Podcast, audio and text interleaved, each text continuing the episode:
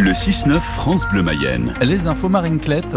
Et d'abord un point sur le ciel qui va rester gris aujourd'hui. Oui, tout au long de la journée, quelques petites pluies par-ci, par-là. Euh, un temps, un temps euh, nuageux et humide avec des températures comprises entre 10 et 12 degrés cet après-midi. Emmanuel Macron tente une dernière opération séduction pour calmer les agriculteurs. Le salon de l'agriculture, c'est dans quatre jours samedi à Paris. Les, exploitants comptent bien se mobiliser s'ils ne sont toujours pas convaincus. Le président reçoit la FNSEA et les jeunes agriculteurs aujourd'hui à l'Elysée. Le mot-clé des revendications Cyril Ardo, ce sont des mesures concrètes. Les syndicats attendent du concret. Les tracteurs sont rentrés, les choses ne sont pas réglées, a lancé la semaine dernière le patron de la FNSEA, Arnaud Rousseau. Les annonces fin janvier n'ont pas encore été suivies des faits, disent les agriculteurs, qui égrènent pêle-mêle le plan Ecofito sur la réduction de l'usage des pesticides, le renforcement de la loi Egalim sur leur rémunération ou encore la simplification des normes. Le gouvernement est au travail, veut rassurer l'exécutif. Il tentera une nouvelle fois d'en apporter la preuve demain avec la conférence de presse de Gabriel Attal. Des annonces autour d'une future loi agricole sont attendues, même si le gouvernement rappelle qu'il y a déjà eu du très concret. Indemnité aux éleveurs d'animaux malades, remboursement partiel de l'impôt sur le gazole non routier, sans compter les mesures locales sur l'usage de l'eau dans le puits de Dôme ou les prélèvements de sangliers dans le Var, par exemple. Une seconde réunion est prévue ce matin avec des représentants euh, des agriculteurs, des industriels et de la grande distribution qui sont au ministère de l'Agriculture. Gabriel Attal, le Premier ministre, tiendra lui une conférence de presse demain. Des étiquettes trompeuses épinglées dans une dizaine de grandes surfaces en Mayenne. Hier, la préfecture a émis neuf avertissements, en cause notamment des origines françaises affichées en très gros et puis des origines étrangères précisées en plus petit sur les produits. Justement, en pleine crise agricole, le pays de Mélégré lance une campagne de communication pour valoriser l'agriculture locale. Sur les réseaux sociaux, dans les commerces ou les mairies, vous allez pouvoir admirer le visage de certains exploitants du sud-est mayennais. On vous raconte cette initiative tout à l'heure à 7h15. C'est dans votre rendez-vous l'écho d'ici. Une étude en revanche publiée ce matin ne devrait pas ravir les éleveurs. Le réseau Action Climat et la Société française de nutrition estiment qu'il faut réduire de moitié la consommation actuelle de viande en France pour baisser l'empreinte carbone et atteindre les objectifs climatiques.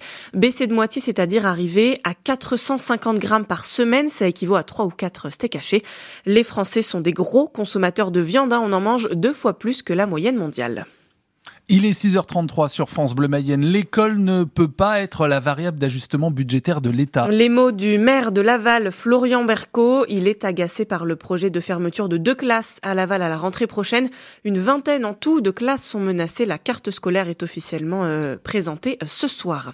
Se battre pour ces écoles et se battre pour garder le dynamisme des petites communes. Pour ça, il faut évidemment éviter d'avoir des maisons qui s'écroulent.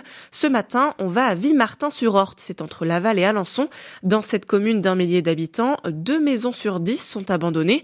Parfois, ça tombe en ruine et ça tombe même dans le jardin de Roland, Chloé Martin. Ah, c'est le pillon qui est tombé, quoi. Roland habite à quelques mètres seulement de cette grande bâtisse de pierre. Il y avait une cheminée dessus, puis ça s'est affaissé. On voit bien la poutre est pourrie, quoi. Toutes les pierres qu'on voit là, justement, c'est des pierres qui se sont euh, écroulées de, de la maison Oui, bah oui. Le maire a missionné quelqu'un là pour relever un peu le, les cailloux parce qu'il y en avait partout. Là. Jusque sur la chaussée où passe le bus scolaire, heureusement, pas de blessés.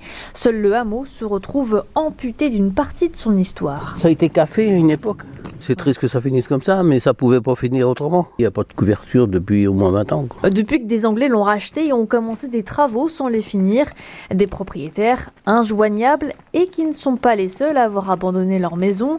À Vimartin-sur-Orte, une centaine de logements sont vacants, c'est 15 à 20% du parc immobilier. Le plus gros lot, c'est quand même des maisons qui sont encore euh, avec évidemment des travaux, changement des fenêtres, isolation, mais qui peuvent redevenir des maisons assez facilement. Xavier Seigneuré, le maire de la commune, veut encourager les rénovations. Toutes les semaines, on a des demandes de gens qui cherchent du locatif sur la commune. Et je pense que c'est plutôt une, bah, du coup une plus-value pour la commune d'avoir plein de vacances. Ça veut dire que derrière, on a un potentiel quand même à accueillir des nouveaux habitants. Pour ça, la commune envisage d'activer tous les leviers possibles.